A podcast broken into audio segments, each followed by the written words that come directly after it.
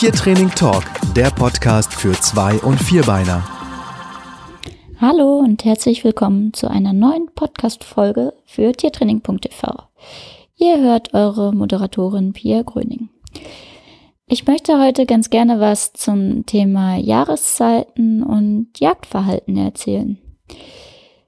Denn ich merke bei meinen Kunden häufig eine gewisse Verwunderung darüber oder auch Unkenntnis, dass äh, das Jahreszeiten und letztendlich das entsprechende Wetter ja auch dafür sorgt, dass der Hund unterschiedlich jagdlich äh, aktiv ist oder interessiert ist oder dass das Jagdverhalten zu manchen Witterungsbedingungen viel stärker ausgeprägt ist als ähm, zu anderen Jahreszeiten oder Witterungsbedingungen. Und deswegen dachte ich, ist das interessant, da einfach mal ein bisschen drüber zu reden.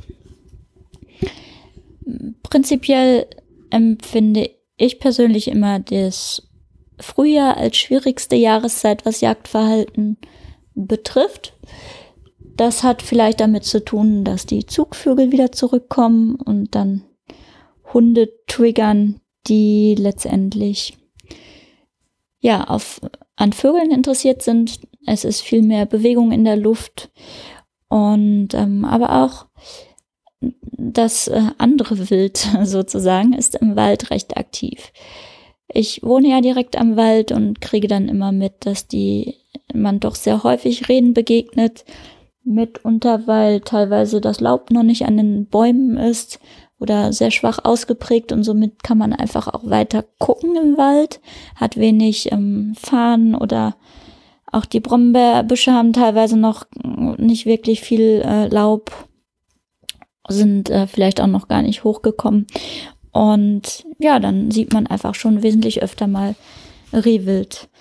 Hinzu kommen natürlich auch so Phänomene, ähm, dass teilweise äh, die Jungtiere von den Alttieren abgestoßen werden und so ein bisschen orientierungslos sind. Letztendlich denke ich aber auch, dass die Tierwelt da draußen sich genauso freut wie wir auch, wenn einfach zu bemerken ist, dass sich was tut, dass die wärmeren Tage und die längeren Tage entgegenstehen und dass sie ähm, einfach insgesamt auch aktiver sind.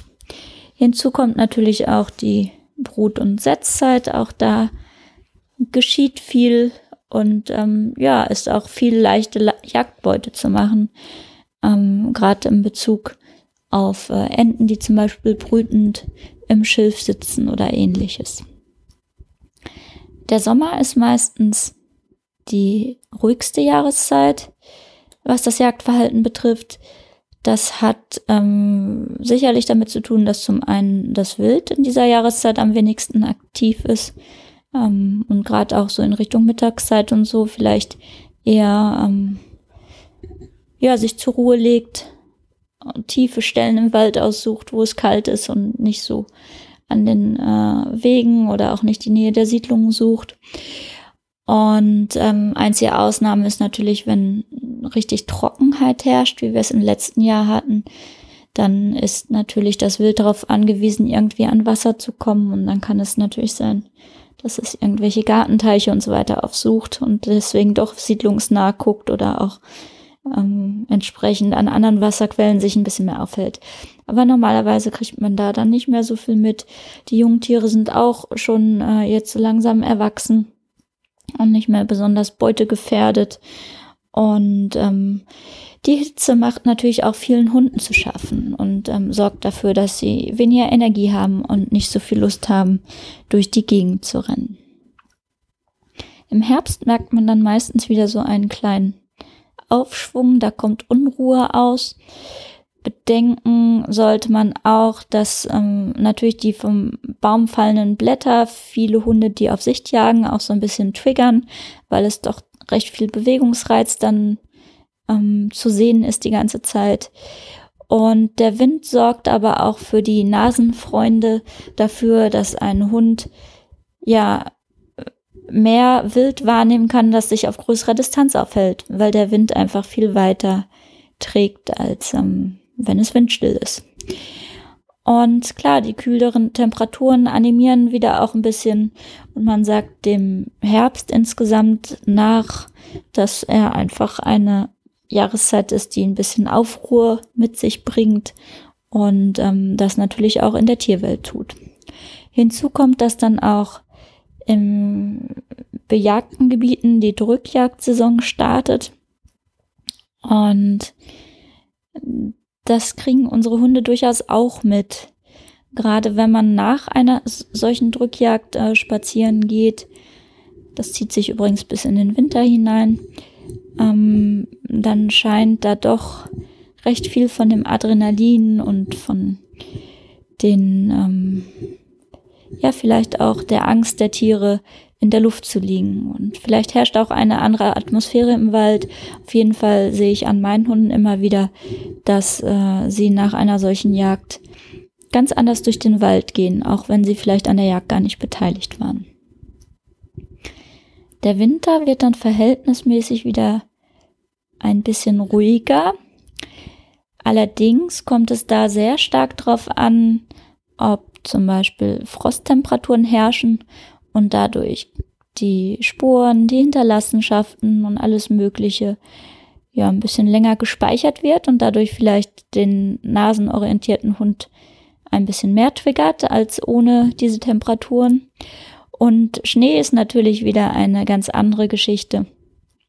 Da ähm, drehen die meisten Hunde ein bisschen auf, auch hier werden die Spuren natürlich gut gespeichert, für uns diesmal dann auch äh, sichtbar und deswegen finde ich persönlich das auch immer dann besonders spannend, weil ich endlich mal auch sehen kann, welche Spuren mein Hund erschnüffelt. Und ähm, klar, im Schnee drehen die meisten Hunde dann doch wieder ein äh, bisschen mehr auf. Und im Schnee kann es auch sein, wenn der sehr hoch liegt, dass der Hund sich zurecht wieder auch gewisse Chancen auf Beute ausmalt, weil ähm, ja zum Beispiel die Rehe auf ähm, also in hohen Schneelagen nicht so schnell und gut flüchten können und dadurch auch deutlich gefährdeter sind.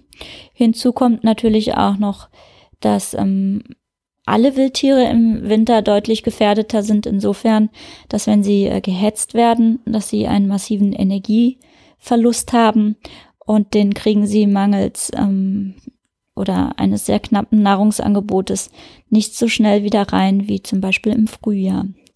Das heißt, selbst ähm, so etwas wie den Hund Krähen hochscheuchen lassen, kann für diese Krähen im äh, Winter tatsächlich äh, ja sehr schädlich sein.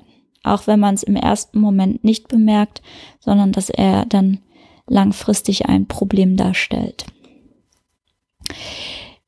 Innerhalb der Jahreszeiten gibt es ja auch immer große Schwankungen, windige Tage, frostige Tage, sonnige Tage.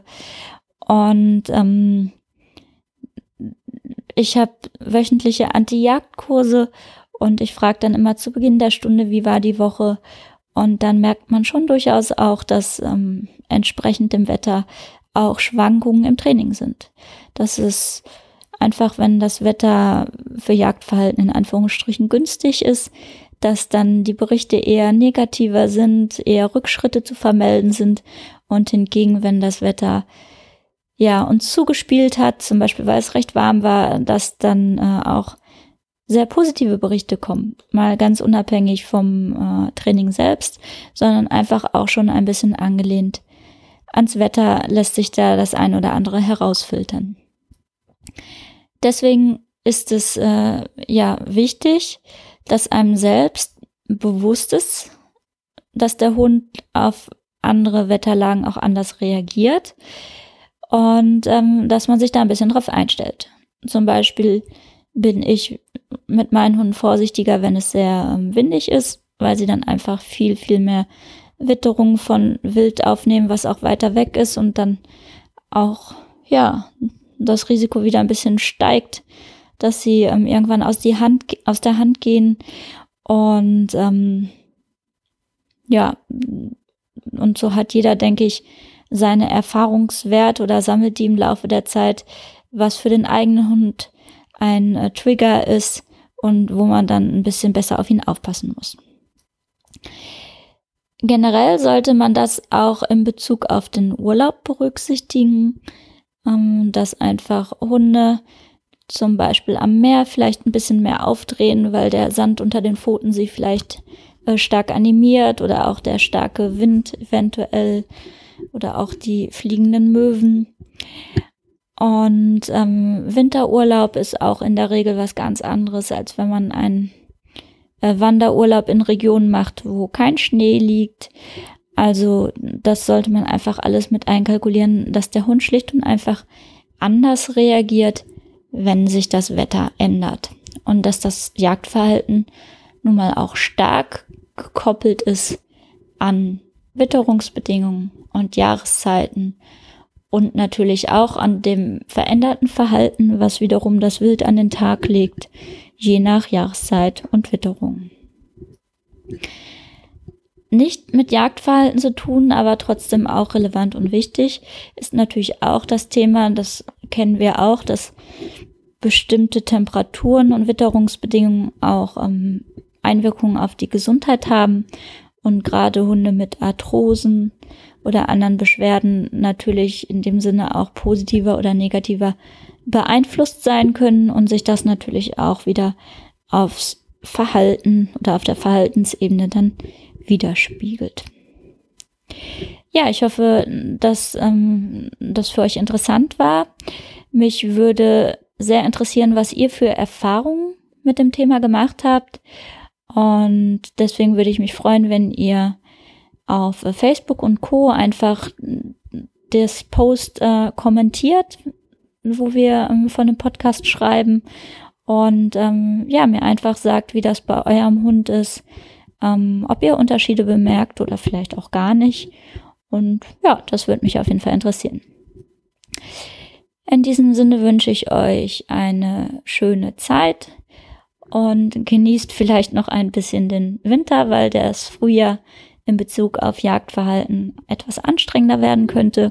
Und wir hören uns demnächst wieder. Bis dann. Ciao. Weitere Podcast-Folgen und Online-Training für Zwei- und Vierbeiner findet ihr auf tiertraining.tv. Wenn ihr lieber live trainieren wollt, dann besucht doch mal die Hundeschule Pfotenakademie. Unter pfotenakademie.de findet ihr einen Kurs- und Seminarplan zu verschiedenen Themen. Wir freuen uns auf deinen Besuch.